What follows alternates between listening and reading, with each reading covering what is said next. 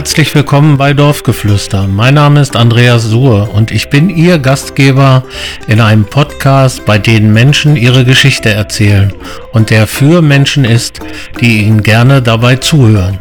Dabei wünsche ich Ihnen jetzt schon viel Spaß.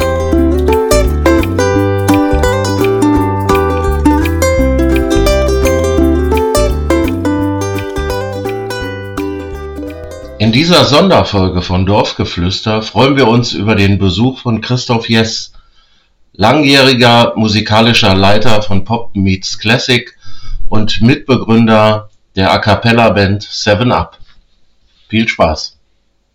Liebe Hörerinnen und Hörer, herzlich willkommen endlich mal wieder zu einer neuen Folge von Dorfgeflüster. Heute mit einer Sonderfolge. Mein langjähriger Freund und Wegbegleiter Christoph Jess ist heute bei mir. Ich freue mich riesig darüber. Und für die, die ihn nicht kennen, er ist ein echter Holtenser Junge und ist Mitbegründer der A Cappella Band Seven Up, die ja nicht nur in Göttingen, sondern auch weit über die Grenzen Göttingens hinaus bekannt ist und beliebt ist. Und ich freue mich sehr, dass er da ist. Herzlich willkommen, Christoph. Ich freue mich über die Einladung. Bin sehr geehrt. ja, dann starten wir doch mal. Dann würde ich dich einfach bitten, dich mal vorzustellen. Ja, Christoph Jess, ich bin 56 äh, Jahre alt. Ich bin seit 1968 in Göttingen bzw. in Holtensen aufgewachsen, unter anderem mit dem Podcast-Gründer Andreas Suhr. Habe eine entzückende Frau, mit der ich sehr gerne verheiratet bin, seit über 17 äh, Jahren. Habe einen Sohn, der jetzt gerade in Kanada weilt. Der wird 17 im März.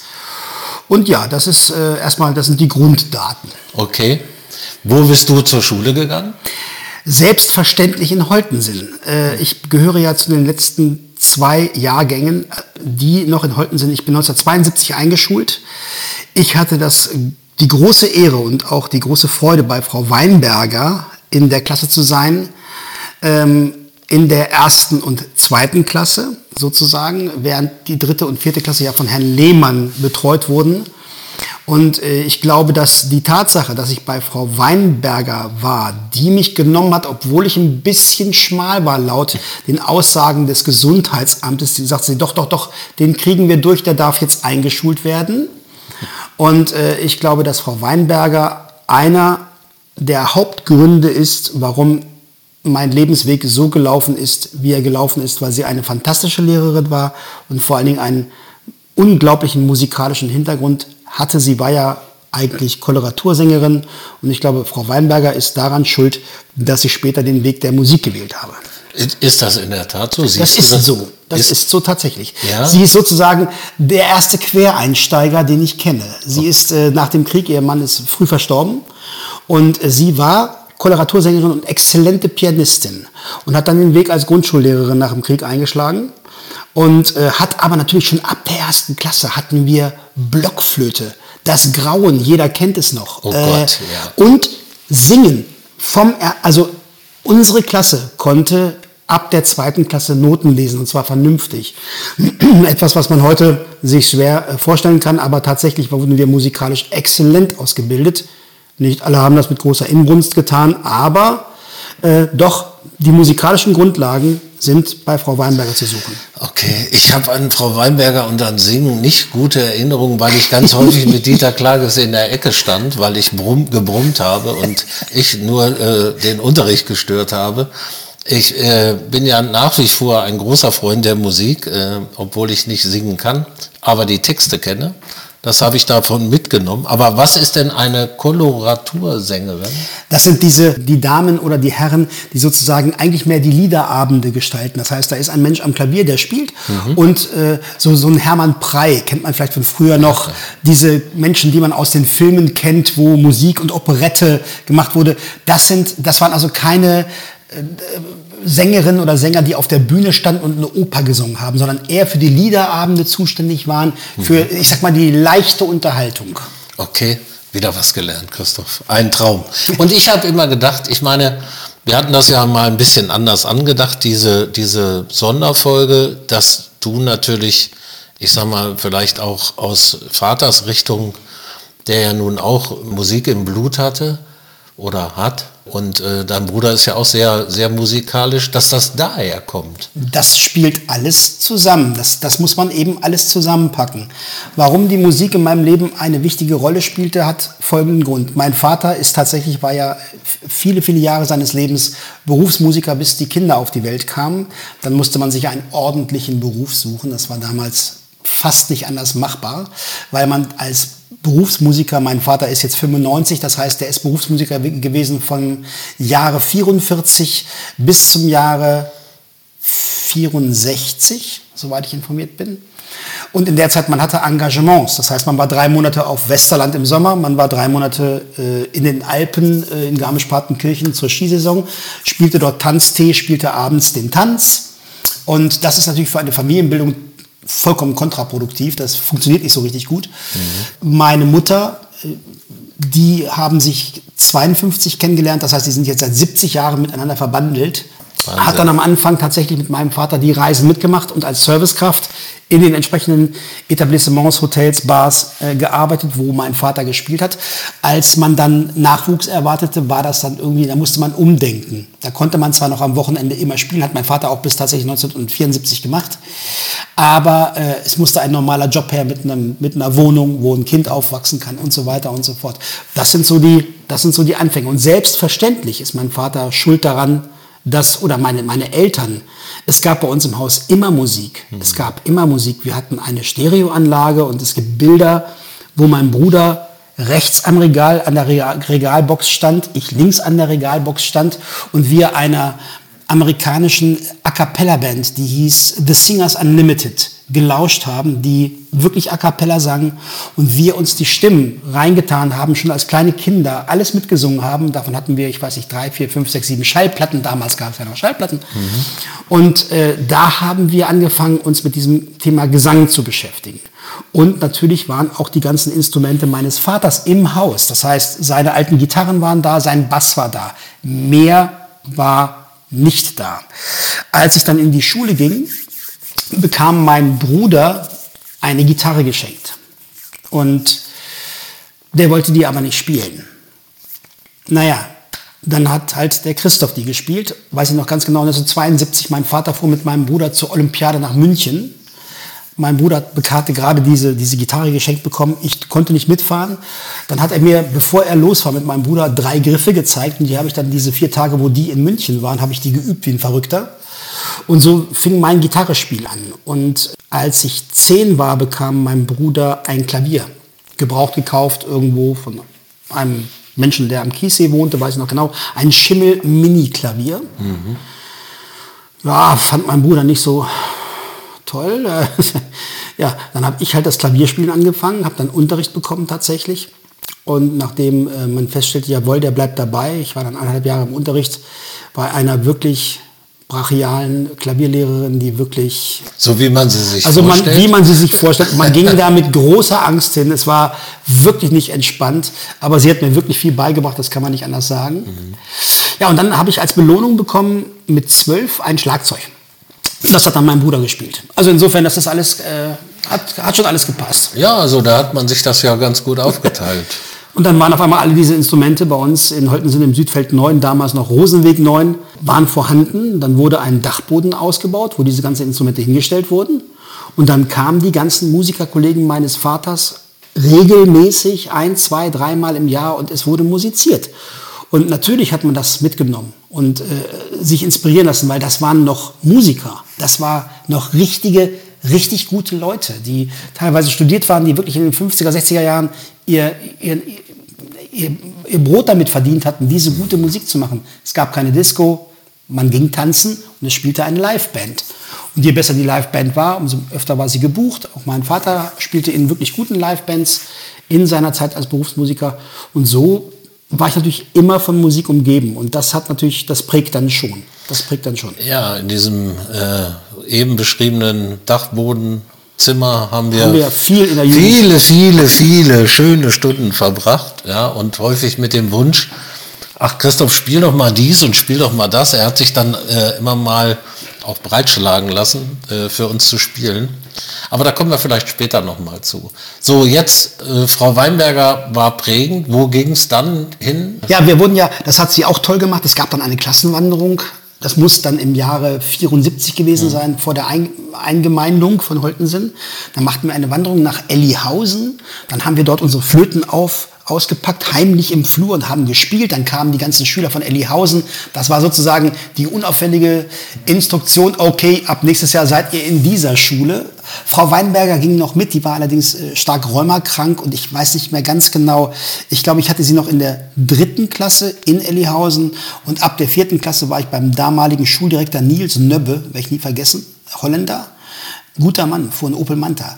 Ähm, egal, äh, bei dem habe ich dann meine Grundschule beendet und äh, bin dann, ich sollte die Empfehlungen für Schüler wie ich war, immer das Max-Planck-Gymnasium, haben sich aber meine Eltern auch vollkommen zu Recht geweigert. Mein äh, Bruder war ja schon auf dem äh, fünften Gymnasium, was heute Otto-Hahn-Gymnasium heißt. Das hieß damals noch fünftes Gymnasium. Schulkarriere war fantastisch, hat mir Spaß gemacht. Es hat mir immer eigentlich Spaß gemacht in der Schule. Ich war eine faule Sau. Das heißt einfach, äh, das Einfachste, was man machen konnte, ist, äh, man hat einfach in der Schule mitgemacht. Dann musste man zu Hause nichts mehr machen. Das war immer mein Metier. Ich war kein guter Hausaufgabentyp. Ich habe mir einfach die Sachen gemerkt. Ich habe mich mündlich beteiligt und hatte dementsprechend, ja, das, wie gesagt, ich hatte große Freude. Ich hatte auch tatsächlich Freude am Musikbereich, der damals noch sehr rudimentär war. Das äh, Otto Hahn Gymnasium, damals, wie gesagt, hieß es noch nicht so, war ein naturwissenschaftlich geprägtes Gymnasium. Das änderte sich tatsächlich mit meinem Jahrgang, weil wir im Otto-Hahn-Gymnasium, es kam ein, auf einmal vollkommen überraschend ein junger Musiklehrer. Sowas gab es ja nicht. Es gab nur alte Musiklehrer. Musiklehrer hatten erstmal von Prinzip her alt zu sein. Wir hatten da drei von. Den Herrn Meissner, den Herrn Böhme und den Herrn, komme ich nicht mehr drauf, egal. Das waren äh, teilweise abgebrochene Dirigenten aus der ehemaligen DDR. Und also wirklich Klassiker, Klassiker, also mit Popmusik oder irgendwas konnte man da gar nicht kommen. Und dann kam ein junger Mann, 30, direkt nach dem Referendariat zu uns, Christian Kirscht. Der hat später das Jugendsinfonieorchester in Göttingen geleitet, also der sollte dem einen oder anderen bekannt sein. Und der meinte so, ich würde hier einen Leistung, der hat mit uns in der 11. Klasse gearbeitet und er sagte, ich würde hier einen Leistungskurs anbieten auf der Stadtleiste. Wer wäre denn dabei? Und dann haben sich doch aus, alleine aus unserem Jahrgang so vier, fünf Leute gemeldet. Mit den anderen aus der Stadt waren wir dann 14, mhm. ein Leistungskurs von 14 Menschen. Alle wirklich gute Musiker. Und so hat man das erste Mal gute Musik gemacht. Und auch mit einem vertrauenswürdigen Lehrer, der sagte, hier, ich habe Geld bekommen von der Schulleitung, damit wir uns eine Anlage mit Mikrofon und allem und Gitarre und Bass kaufen können. Ich habe aber keine Ahnung. Dann sind drei von uns mit dem Herrn Kirsch nach Kassel gefahren. Dann haben wir da erstmal 9000 Mark auf die Omme gehauen. Und diese Anlage stand noch bis vor wenigen Jahren tatsächlich immer noch im OHG. Und auf einmal, also nach uns, wir waren einfach ein unglaublich erfolgreicher Musikleistungskurs, wenn Leute das machen wollen. Und es gibt keine andere Möglichkeit. Und die gehen wirklich vom, kommen vom Max Planck kommt vom FKG, kommen, kommen immer angereist, dann wollen die das und dann sind das gute Schüler. Mhm. Und dann hast du auf einmal einen Kurs, der eine Durchschnittsnote von 14 Punkten hat. Weil das war der beste Cellist, das war die beste Frau an der Querflöte, das war so. Und das hat richtig Spaß gemacht. Und nachdem hat sich tatsächlich das äh, Otto-Hahn-Gymnasium äh, zu einem musikalischen Schwerpunkt umentschieden, viele Jahre nach uns viele Jahre nach uns. Aber äh, wir waren die Vorreiter, wir haben das damals angefangen. Und das hat natürlich, das war großartig. Das hat richtig Spaß gemacht. Und deswegen, da denke ich auch an diese Zeit immer noch total gerne zurück, bin auch immer noch mit, gerne in diese Räume gegangen. Wie gesagt, ich habe noch die alte Gitarre gefunden beim 50-Jährigen, die steht da immer noch, die wir gekauft haben. Und die spielt auch noch. Ja, und so äh, hat sich das erstmal mit der Schule erledigt gehabt.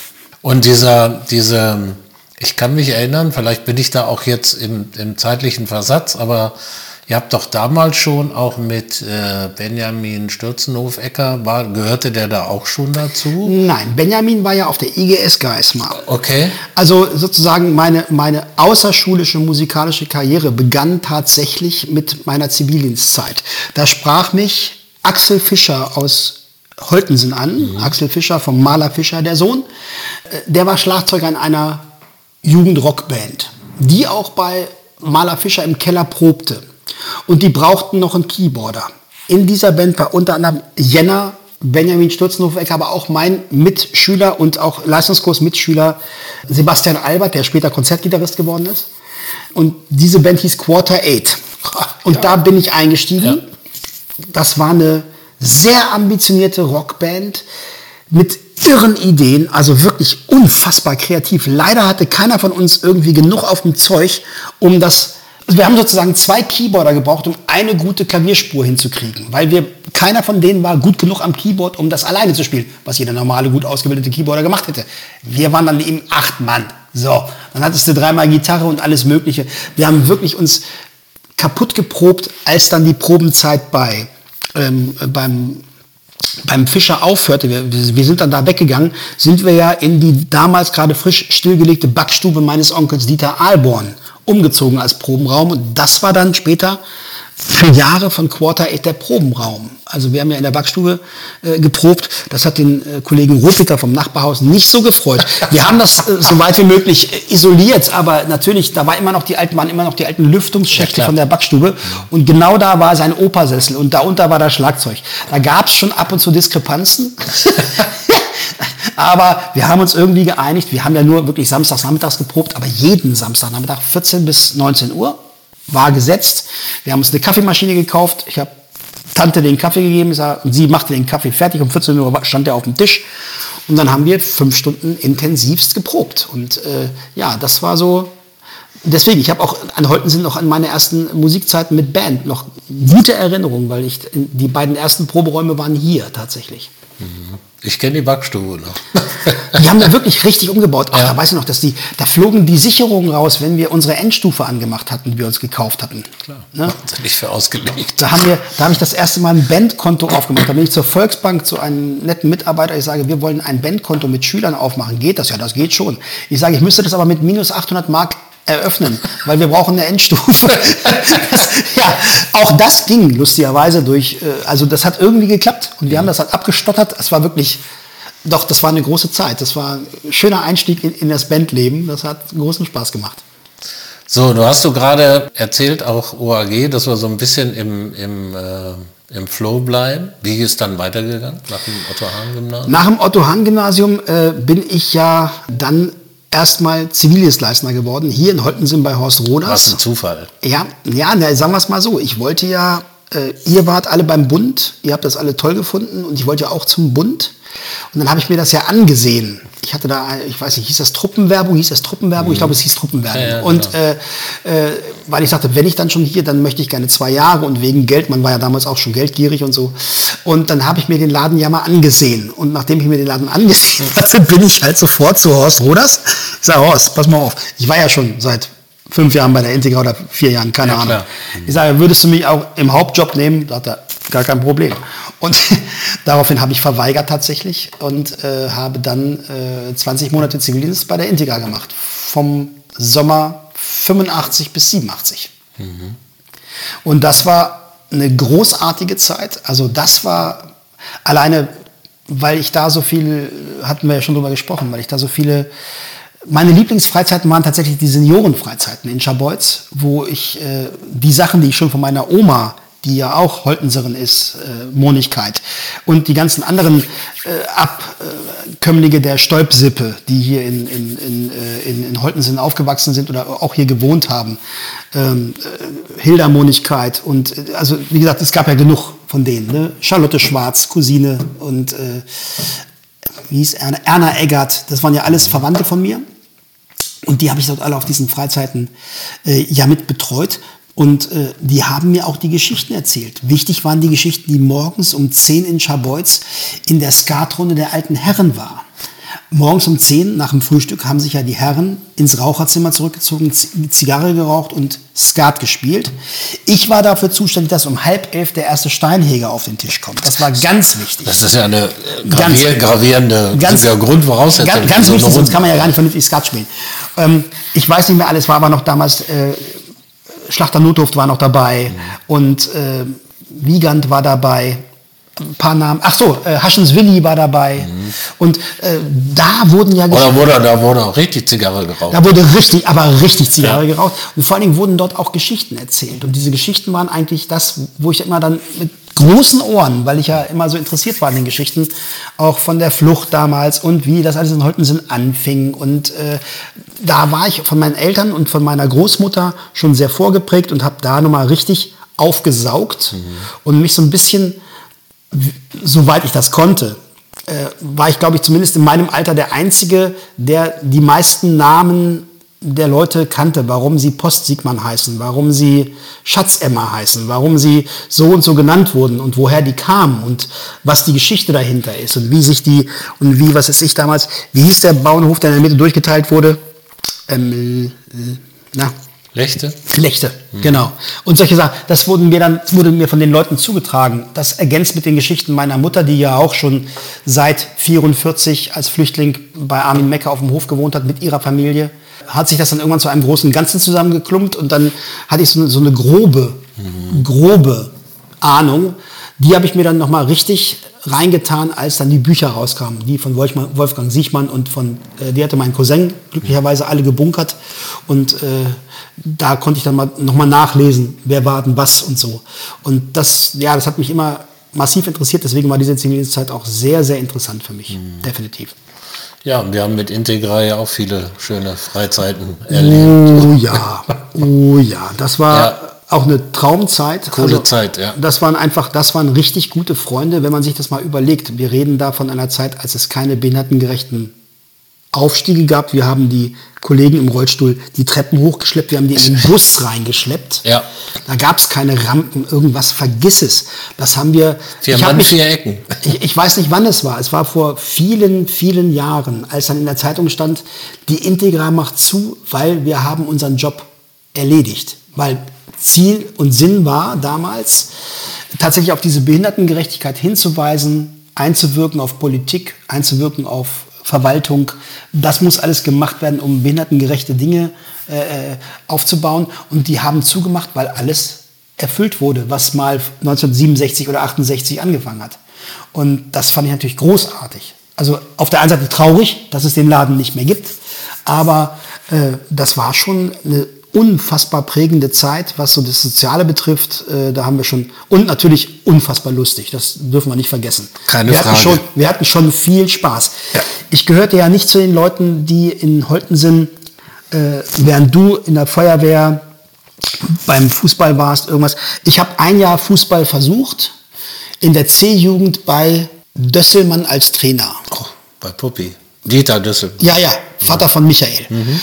Das war nicht gut. Also sagen wir es mal so, so gut war ich im Fußball nicht. Und ich hatte dann, ich wurde auch sofort in die C2 zurückgestuft und habe dann ein Jahr lang gekämpft. Dann bin ich wieder in die C1 und dann habe ich mir überlegt, ach, Angeln ist doch schöner. Ich war, ich war schon seit einem Jahr im Angelverein in der Jugendgruppe. Habe mir gedacht, komm, samstags, da sind auch die Jugendangeln immer, nee, hängst du mal die Fußballschuhe an den Nagel und gehst dann aber, was wir ja auch intensiv gemacht haben, sonntags mit den Freunden zuerst zum Gucken ne? und hinterher zu Tante Martha. Das war ja auch, also war eher in meinem Geschmack dann. ja, cool. Und wie ist dann weitergegangen? Nach, nach ja, nach der, ja, nach der, ja, das, das, äh, man war ja, man, man, man war ja massiv blauäugig.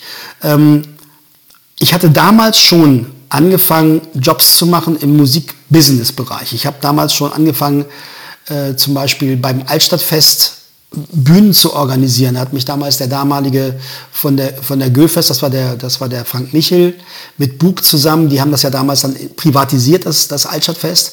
Und dann brauchte der Leute und der kannte mich von Quarter Eight, der kannte mich über verschiedene Kontakte, die wir hatten und hat mich gefragt, ob ich mich nicht, mir das vorstellen könnte, eventuell ein paar Bühnen zu übernehmen als Bühnenmanager. Und so bin ich in diese Bühnenmanagement-Sache reingekommen, habe dann nach dem nach dem Zivildienst gedacht, hier, du musst irgendwas machen mit Management, das macht dir Spaß, das kannst du gut. Und dann bin ich total blauäugig irgendwie hingegangen und gesagt, wie heißt denn das Studium dafür? Ja, BWL. Ja, toll. Also, Herr Jess, blauäugig, zack, sich in BWL eingeschrieben. Habe ich 87 angefangen. Das waren lustige vier, nee, doch vier Semester. Ich habe ja nicht gewusst, dass man elf Mathe-Scheine macht. Oder so. Das war mir nicht klar. Ich dachte, ich muss doch hier mal was lernen. Und äh, ich dachte, ich werde jetzt hier. Ich hatte übrigens vorher äh, eine sichere Industriekaufmannsstelle bei Sartorius, die hatte ich schon äh, ausgeschlagen, äh, weil ich dachte, komm, du machst gleich mal auf Management. Ne? Und ja, super Idee, super Idee. Ich fasse mich mal kurz. Äh, ich habe dann festgestellt, damit kommst du nicht weit. Ich habe dann äh, nach dem Vordiplom aufgehört. Ich sagte, das bringt nichts, das ist nicht, das ist nicht deins, das ist nicht deins. Und dann habe ich mir gedacht, okay, dann studierst du aber etwas, was dir Spaß macht. Und ich hatte damals schon so die Vision, ich glaube nicht, dass man unbedingt das studieren muss, in dem man arbeitet. Also das konnte ich, hatte ich schon auch von anderen Kollegen und Kolleginnen kennengelernt, die machten Soziologie und waren später wo ganz anders. Oder haben einen Doktor in Chemie gemacht und waren dann bei Remsmar in der ganz anderen Abteilung. Also wo man dachte, okay, die haben aber einen Abschluss gemacht und sie haben einen Abschluss. Und ich habe auch meinen Eltern versprochen, ich mache einen Abschluss. Daraufhin habe ich angefangen, Biologie zu studieren. Und ähm, der Zufall wollte es, dass ich ähm, aus dem BWL-Studium den Matheschein mitnehmen konnte. Ich konnte einige Scheine mitnehmen. Das wiederum, ohne es zu weit auszuführen, hatte zur Folge, ich war nach zwei Semestern, hatte ich eigentlich mein Vordiplom also die Vordiplomsvoraussetzung in Biologie, wo man normalerweise vier braucht, hatte ich nach zwei. Habe die Genehmigung bekommen, mich in Biologie Vordiplom prüfen zu lassen und hatte tatsächlich als erster Student in Göttingen in Biologie nach dem zweiten Semester ein Vordiplom. Ende. So. Dazu musste ich immer zwei Semester auf einmal studieren, weil, wie man als Biologe weiß, Blumen gibt es nur im Sommer. Und also das heißt, wenn du Botanik machen willst, musst du das, dann musste ich eben zweites und viertes Semester auf einmal studieren, erstes und drittes auf einmal studieren und dann hatte ich nach zwei Semestern mein Vordiplom. Dann war ich nach vier Semestern tatsächlich scheinfrei, außer das Hauptfach. Und äh, habe dann, wollte ich Mikrobiologie als Hauptfach nehmen, habe auch die Eingangsklausur auf den Punkt bestanden. Damals war das so, es ist ein sogenanntes platzbeschränktes Praktikum. Dann wird gelost. Die schlechtesten, also die eine 4 geschrieben haben, kriegen 1, die Dreier kriegen 2 und die 2 und 1er kriegen 3 Lose. Dann ist einfach die Wahrscheinlichkeit höher, dass man gezogen wird. Und dann hat mich der Professor Dr. Gottschalk, ein, eine echte, ich nenne es ja mal Konifere, ne? also ihr wisst, äh, was ich meine. Also ohne Blumen. ja. Äh, der neben dem Schlegel ja sozusagen ein Urgestein der Mikrobiologie ist, wenn man sich in dem Metier auskennt, der hat mich zu sich bestellt. Und ich dachte, was ist denn jetzt los? Und dann meinte er, ja, Herr Jess, wir haben folgendes Problem. Sie sind der einzige Fünftsemester, der sich bewirbt um dieses Praktikum. Wir haben sonst nur Siebt- und Neuntsemester. Und es gibt einen Paragraphen im niedersächsischen Hochschulgesetz, das besagt, dass immer fachältere Semester bevorzugt reinkommen. Macht ja auch Sinn irgendwie. Ich sage, ich habe doch aber nur, ich habe doch nur einen los. Ich meine, das ist doch nicht so schlimm. Wenn ich nicht gezogen werde, klar, warte ich. Meint er, jeder, der reinkommt, der nicht reinkommt, kann Sie verklagen, wenn Sie reinkommen. Das kann jeder machen. Wenn der mitbekommt, dass Sie fünf Semester sind, haben wir verloren. Da habe ich halt auch ein bisschen, da war ich, war ich schon so ein bisschen angefasst. Ich dachte, ich muss jetzt mal ein bisschen Gas geben. Ich hatte ja schon vier Semester BWL verdümmelt. Ne? Und dann meinte er, Sie müssen einfach warten. Es hilft nichts. Und da habe ich gesagt, nee, ich warte nicht, ich mache ein anderes Hauptfach. Dann bin ich äh, zur Zoologie gegangen, in die Limnologie, was mir ja auch am Herzen lag. Als, als Angler war Gewässerkunde natürlich auch mein Metier. Hätte ich jetzt mal nachgefragt, was dahinter steckt. Äh, Limnologie, die Gewässerkunde, Süßwassergewässerkunde hauptsächlich. Äh, leider machte der Laden nach einem Jahr zu. Dann stand ich wieder doof da und dann haben wir gedacht, jetzt, okay, das willst du jetzt machen. Dann bin ich nach, habe ich mich in Kiel beworben. Dort gibt es eine exzellente limnologische Abteilung. Bin ich hin. Ich brauchte ja nur noch ein Hauptfach. Ich brauchte sozusagen zwei Semester fürs Hauptfach, ein Praktikum, fertig.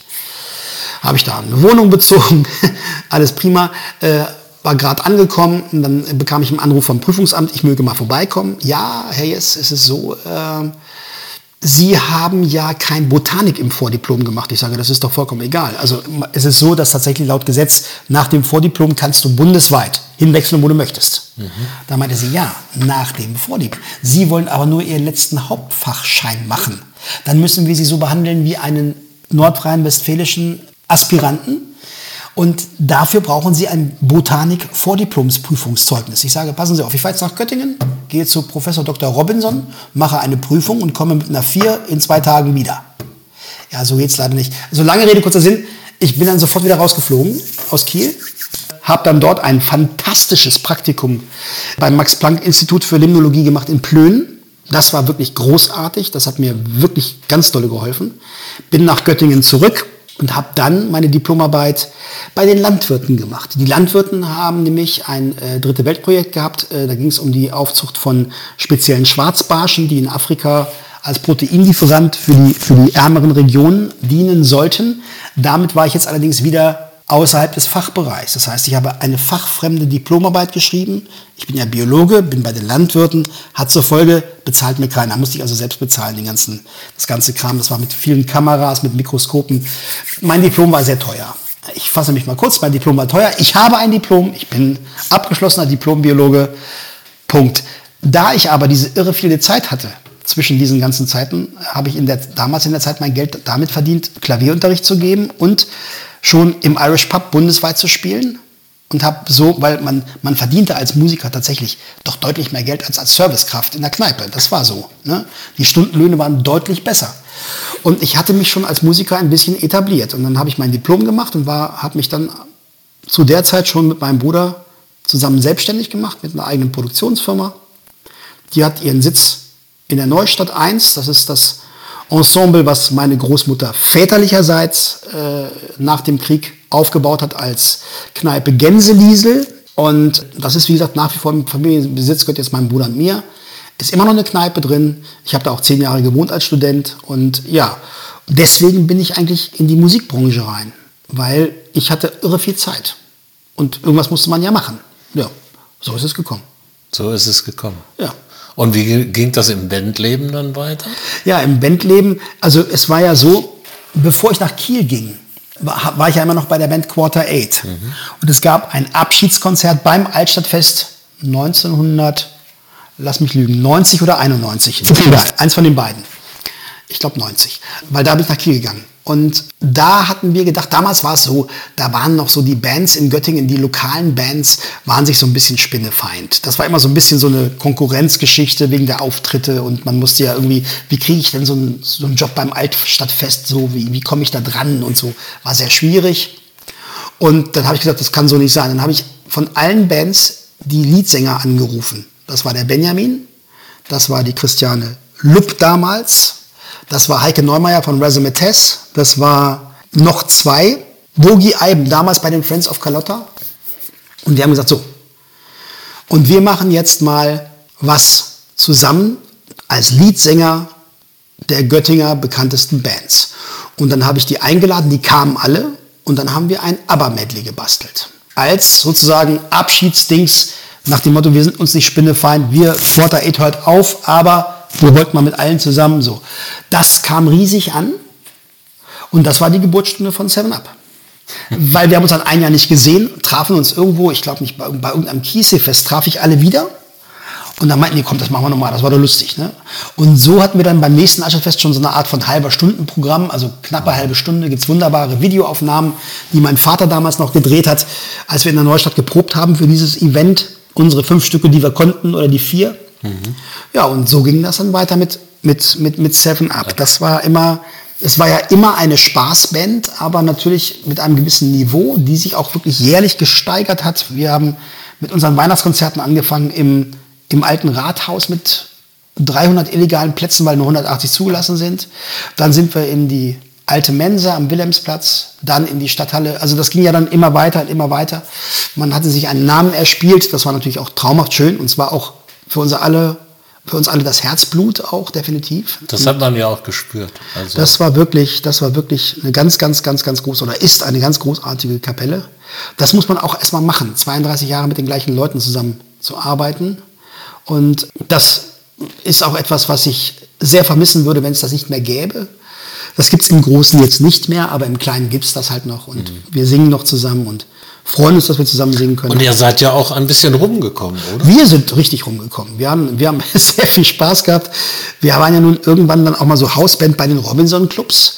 Das hat ja einen Vorteil, man bekam kein Geld, aber man musste nichts zahlen.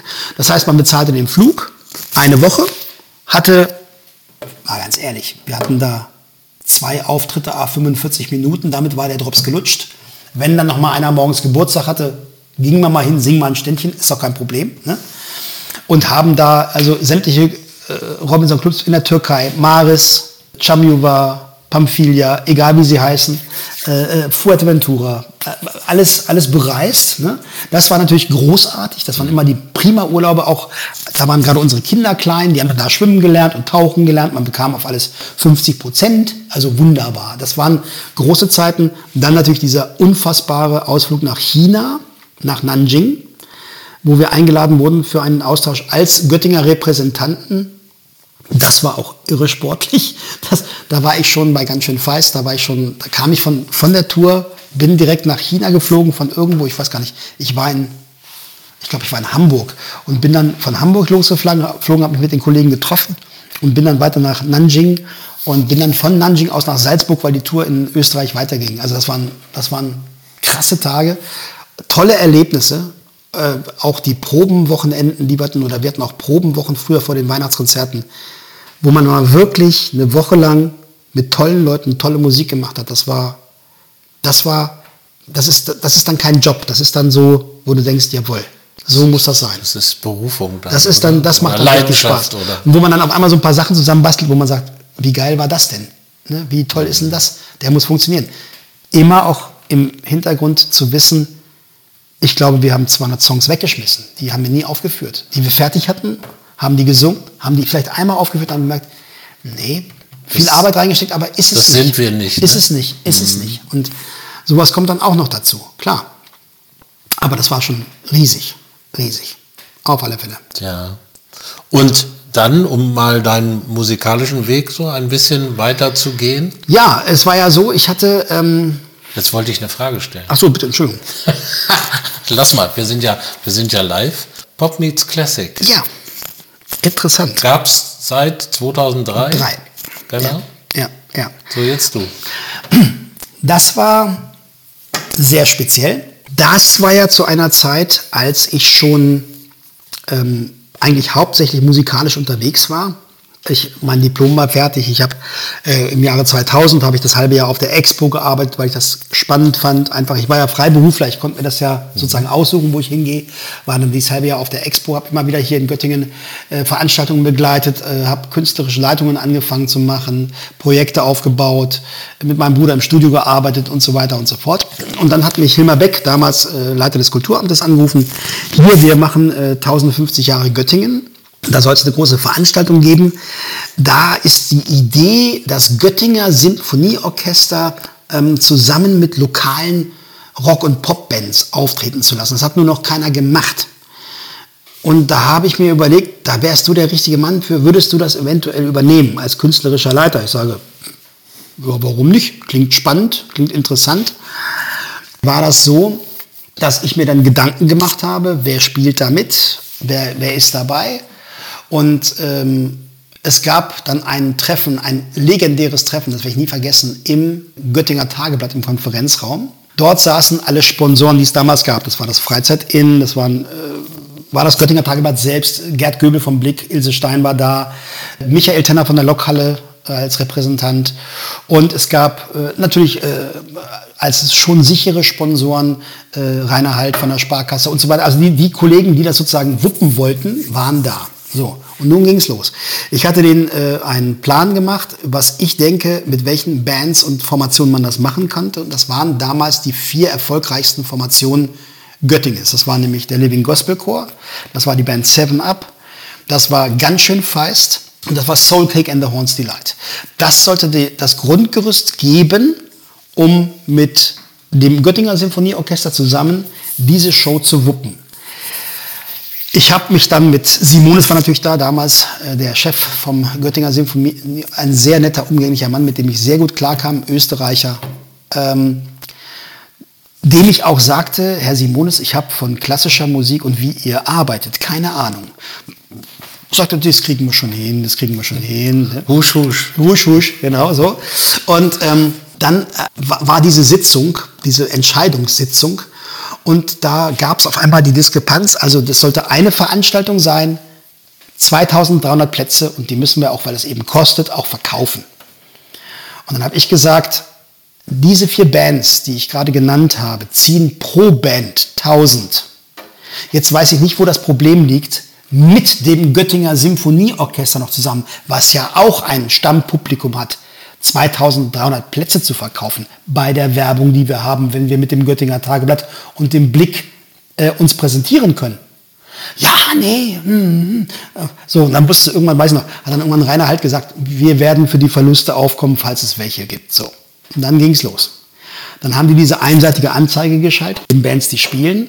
Ich weiß nicht, sieben Stunden? Waren alle Karten weg. Waren alle Karten weg. Mhm. So, und nun ging es aber los.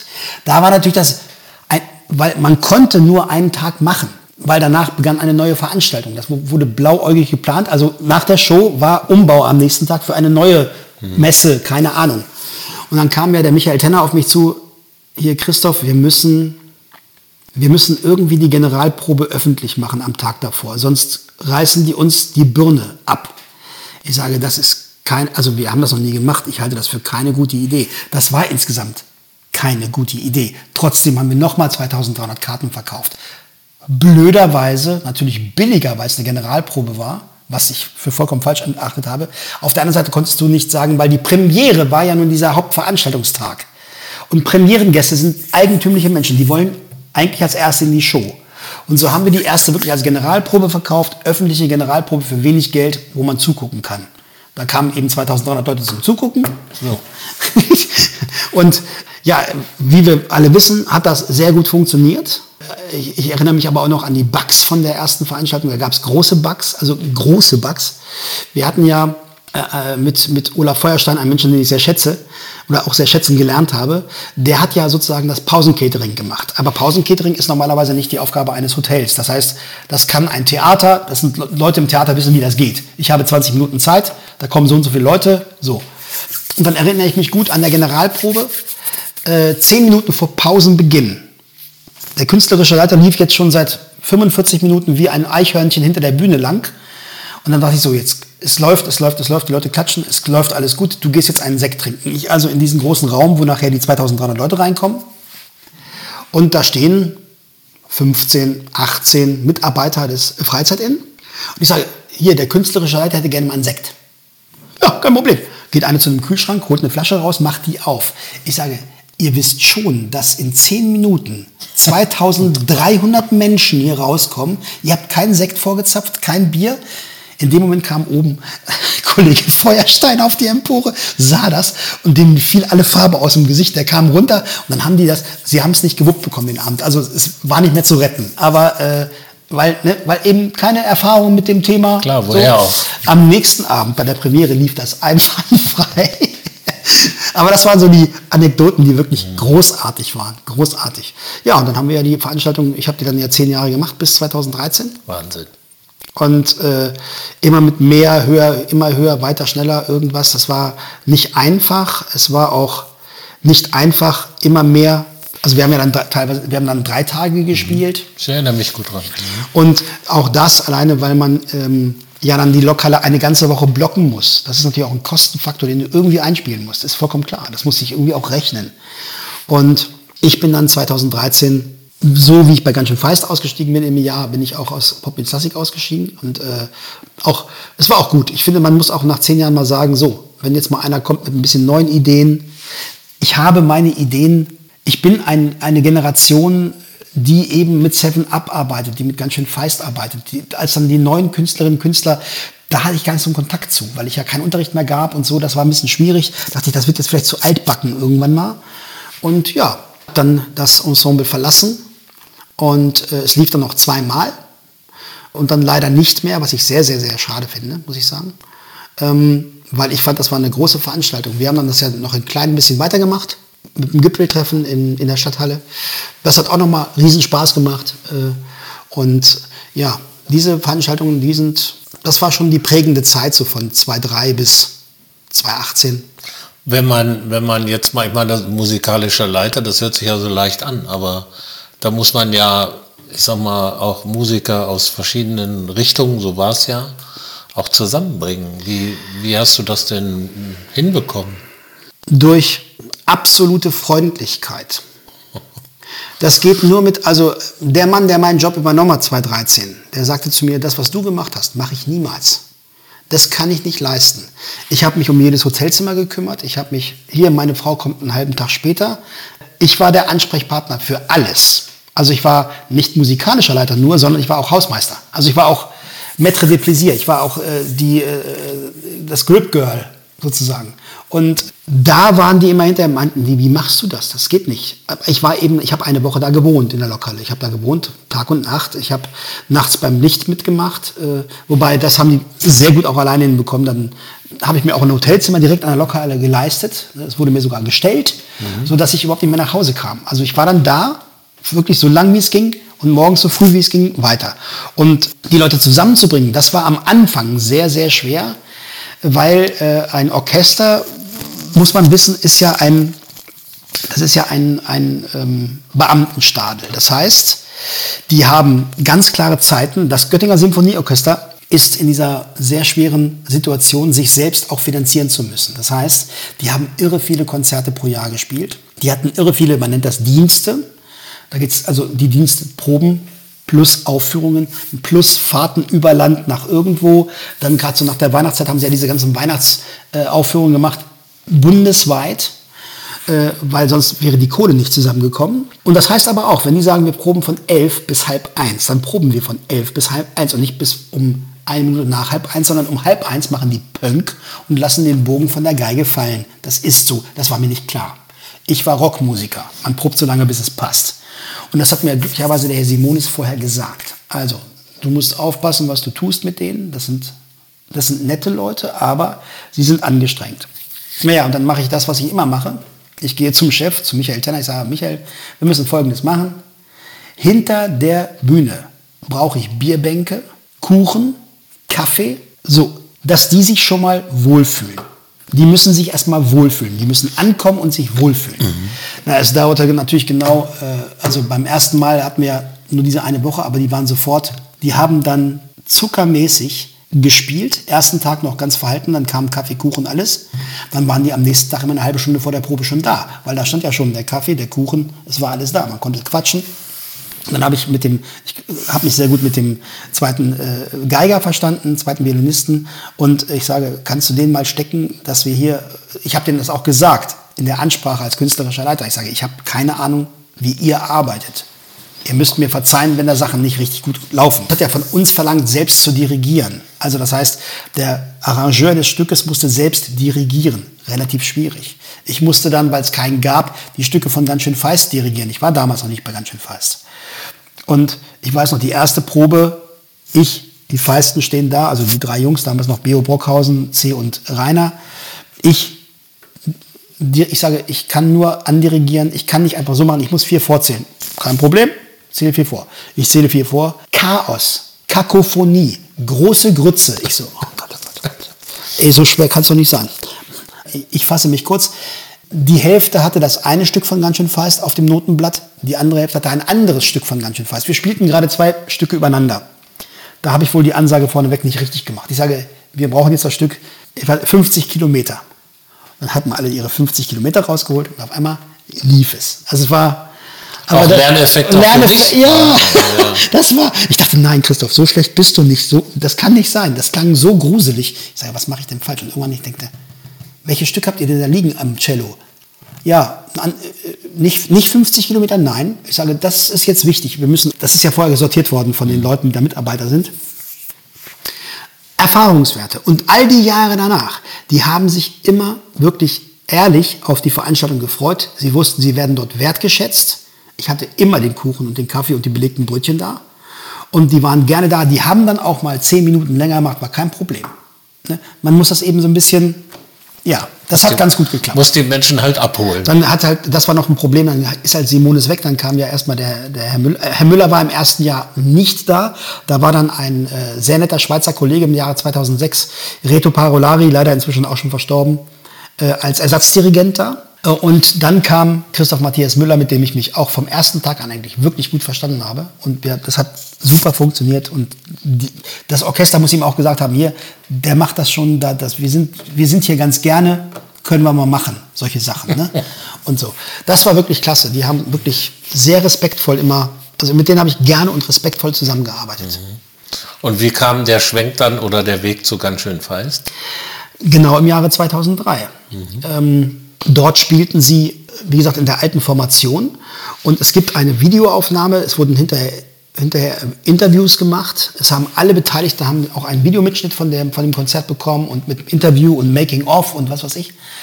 Und das haben wir alles gemacht. Und dann hat damals schon der C, das habe ich nicht verstanden gehabt, gesagt, äh, als er gefragt wurde, kommt ihr denn nochmal wieder? Ja, aber gerne in anderer Besetzung. Die waren damals schon nicht mehr so grün mit ihrem Mitsänger Beo. Und dann haben die mich halt nach dieser Veranstaltung, wir waren schon vorher im Kontakt gewesen, äh, angesprochen, ob ich nicht eventuell Lust hätte, bei ihnen einzusteigen.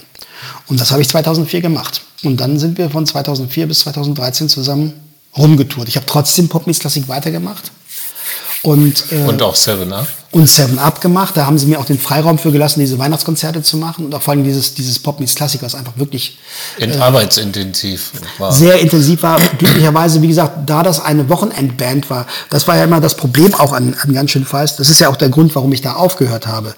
Das war keine Tourband. Das heißt, die haben nicht das gemacht, was eine Band macht normalerweise. Ich gehe drei Monate auf Tour, jeden Tag und dann mache ich neun Monate die nächste Scheibe fertig und gehe dann wieder drei Monate auf Tour. Das kann man gut handeln. Äh, wir waren immer auf Tour.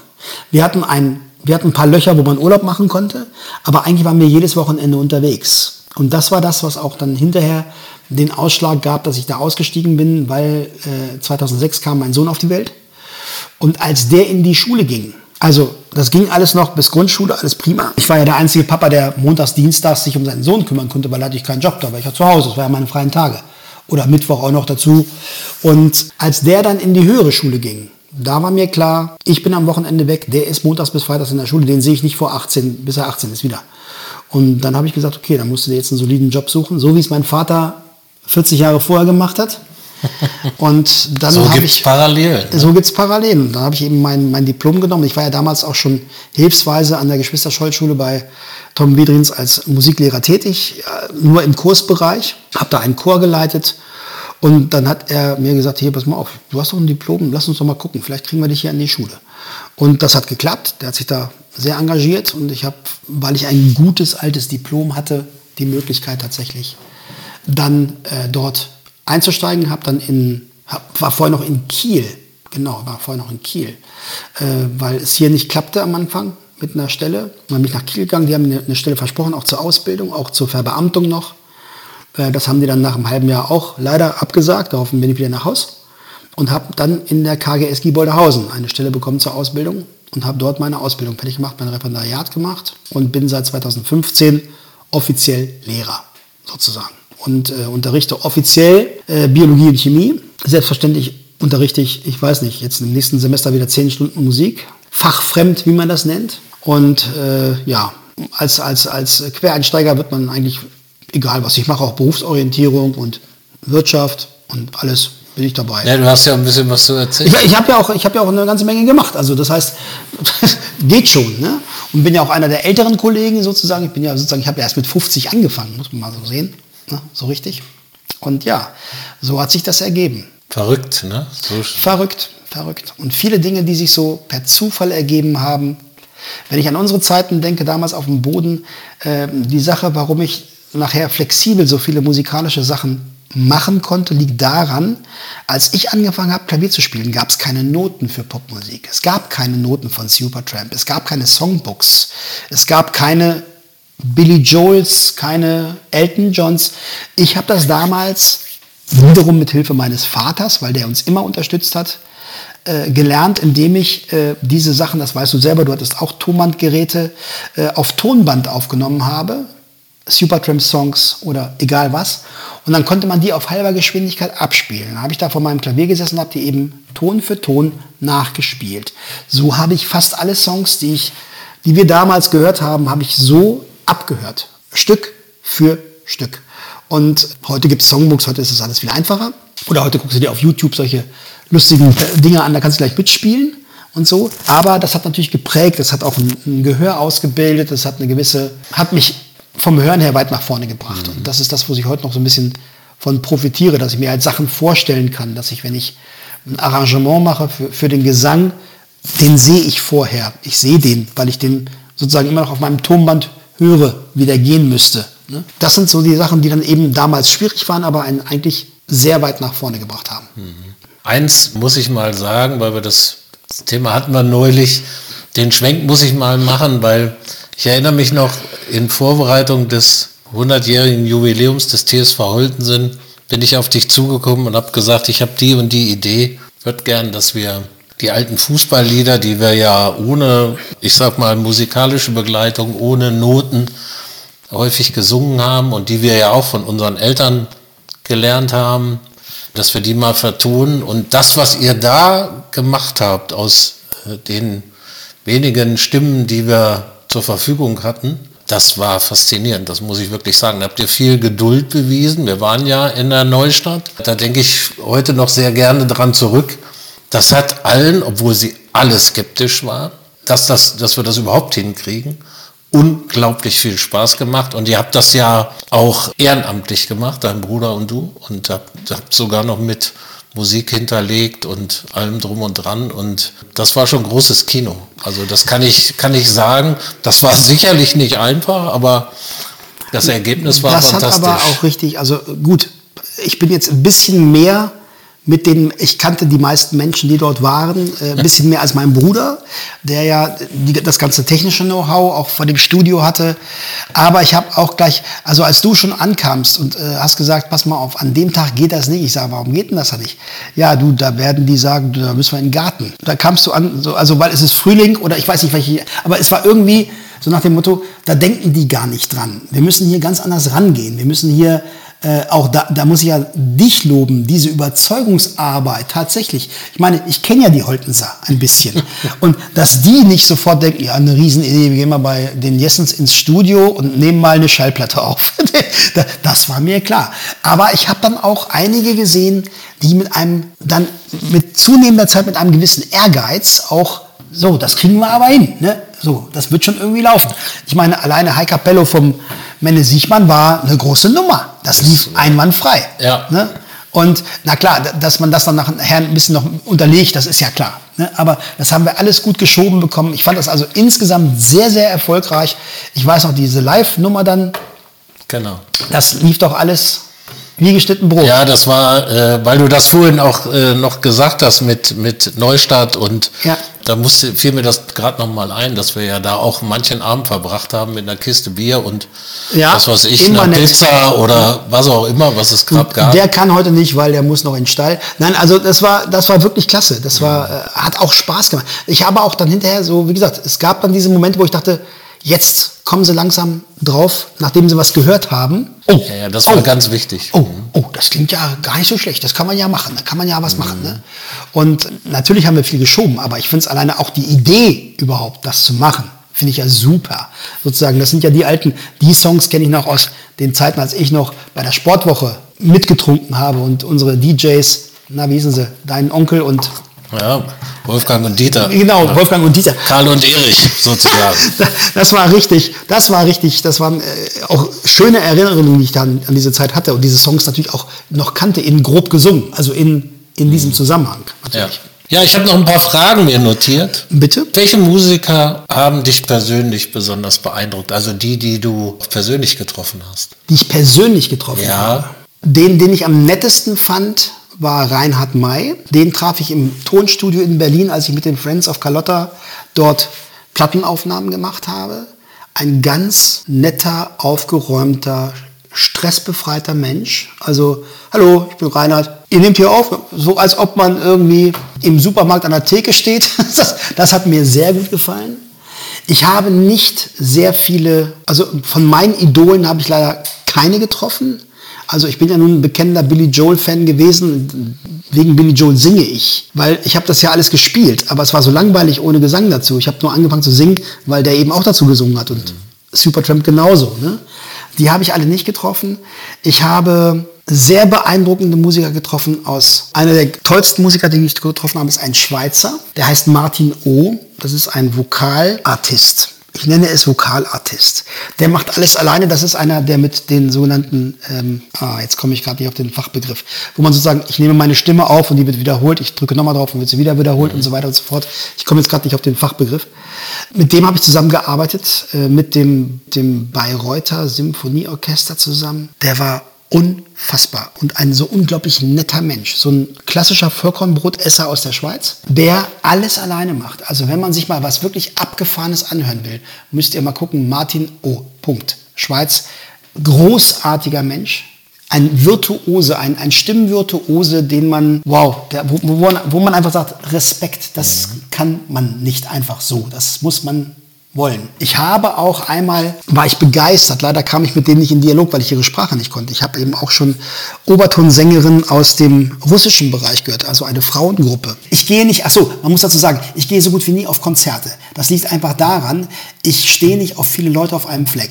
Also das heißt, ich bin, glaube ich, deswegen auf die Bühne gegangen, weil ich dann auf die vielen Leute runtergucken kann und nicht drinstehen muss. Also ich bin nicht so der Riesenfan von, ich stehe in 10.000 Leuten und höre mir Musik an.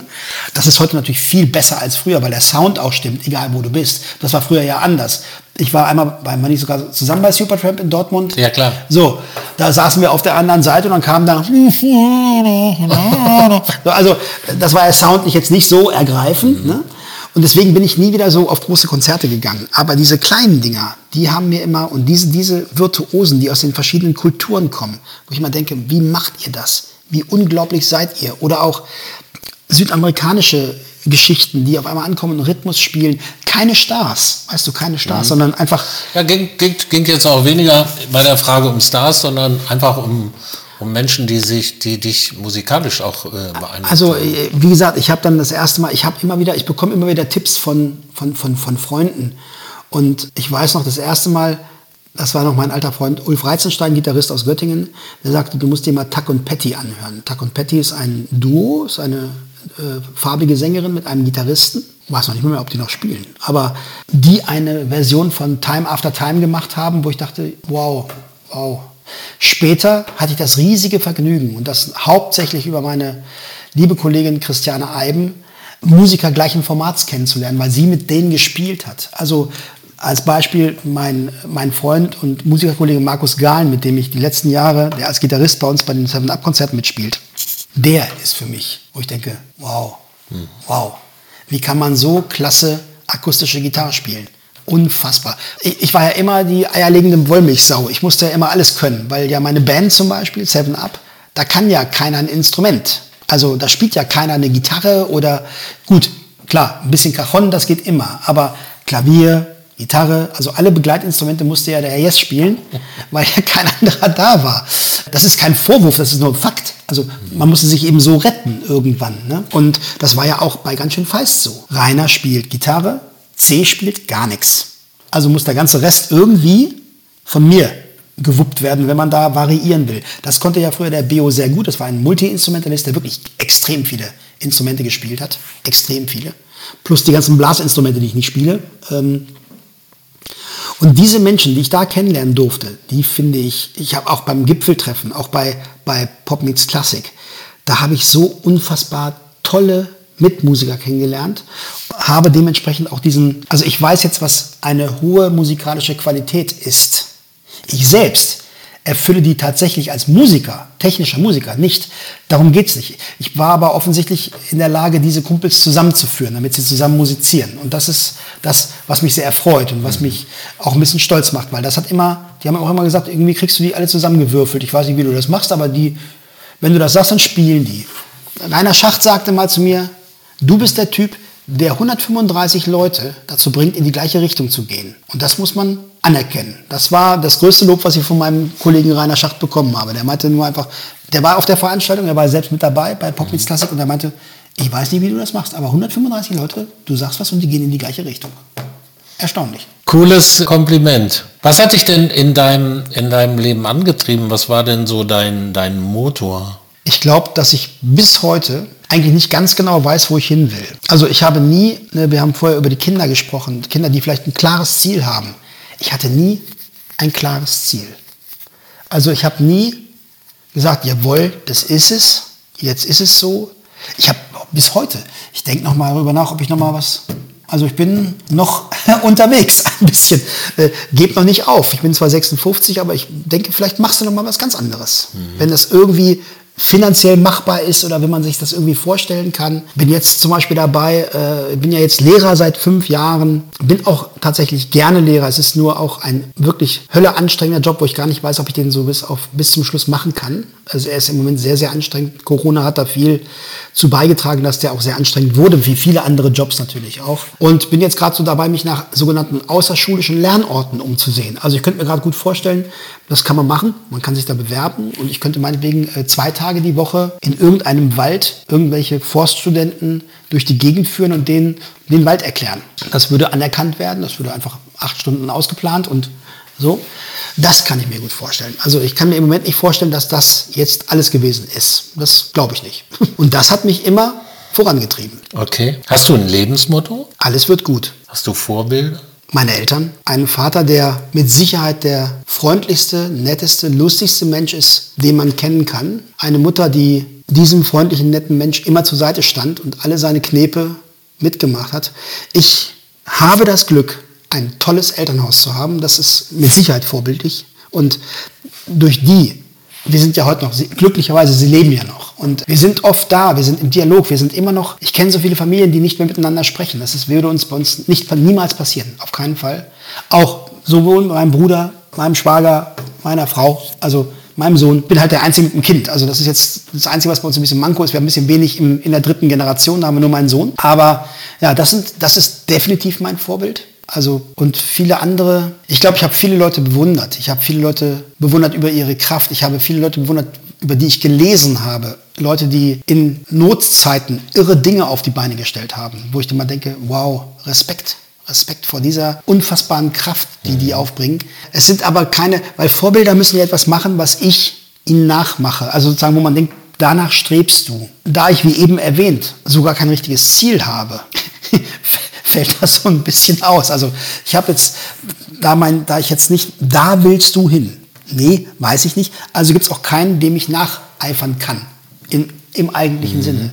Ich bin nur froh, dass ich äh, tatsächlich mit unfassbar netten Menschen umgeben bin.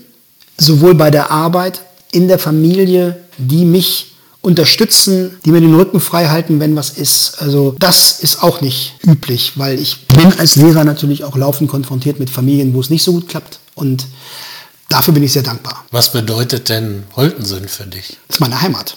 Das ist meine Heimat. Ich bin zwar gebürtiger Ostallgäuer, ich bin in Kaufbeuren geboren, aber ich war ja seit meinem zweiten Lebensjahr hier. Und bis heute ist es so, vielleicht auch deswegen, weil halt, ich bin nie weggegangen aus Göttingen wenn ich ganz ehrlich bin, ich ärgere mich ein bisschen. Als Student hätte ich mal ruhig weggehen können. Ne? Ich faule Sau. Aber ich habe es halt nicht gemacht, weil es hier so schön bequem war. Man hatte ja schon alles. Man hatte schon eine Band und man hatte sich schon was aufgebaut. Nee, gehst du mal nicht woanders studieren, machst du mal nicht. Ne? Und ähm, ich war immer in Holtensinn. Ich habe natürlich, mein Cousin Matze Alborn, äh, meine alten Freunde sind hier, man traf sich immer wieder. Äh, ich habe hier noch ohne Ende Verwandtschaft tatsächlich.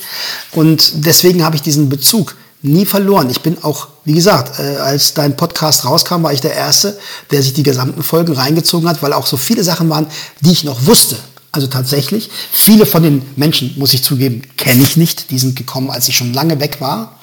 Ich bin jetzt aus Holtensen weg seit 89. Also wohne ich nicht mehr in Holtensen, sagen wir es so. Ich war natürlich immer in Göttingen, aber weiß natürlich, wusste immer, wenn man neben, neben der Familie Roders wohnt, weiß man viel das ist so. Ne? Ja. Zu Horsts Zeiten und auch zu Heidis Zeiten, mit der ich ja immer noch am Gartenzaun auch quatsche und wenn man mal Mark Roders trifft oder so, man, man bekommt viel mit. Deswegen, für mich ist Holtensinn, wird immer, das ist mein, hier bin ich aufgewachsen, das ist mein Zuhause. Definitiv. Jetzt bin ich ja wieder dicht bei, ich bin ja jetzt auf dem Hagenberg. Meine Frau war so freundlich, uns da ein Haus zu kaufen. Und wir wohnen da auch sehr gerne. Und natürlich ist auch jetzt für mich absolut super, diese absolute Nähe auch noch zu meinen Eltern, Klar. solange sie noch hier sind. Und man ist schnell hier und das gefällt mir sehr gut.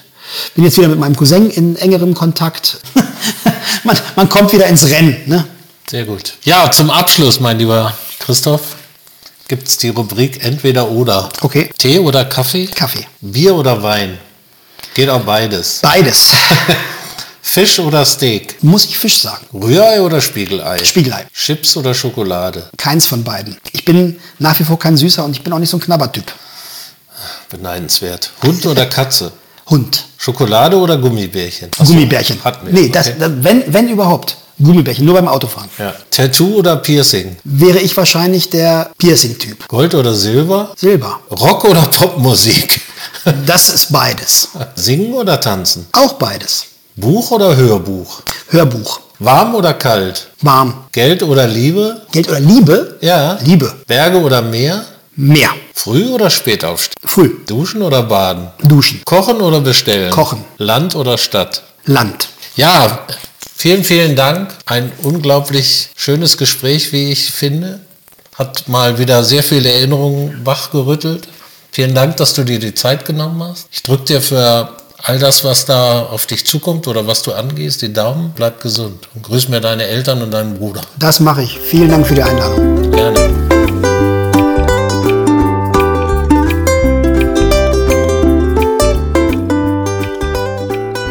Das war Christoph Jess, langjähriger musikalischer Leiter von Pop Meets Classic und Mitbegründer der A Cappella Band 7 Up. Vielen Dank.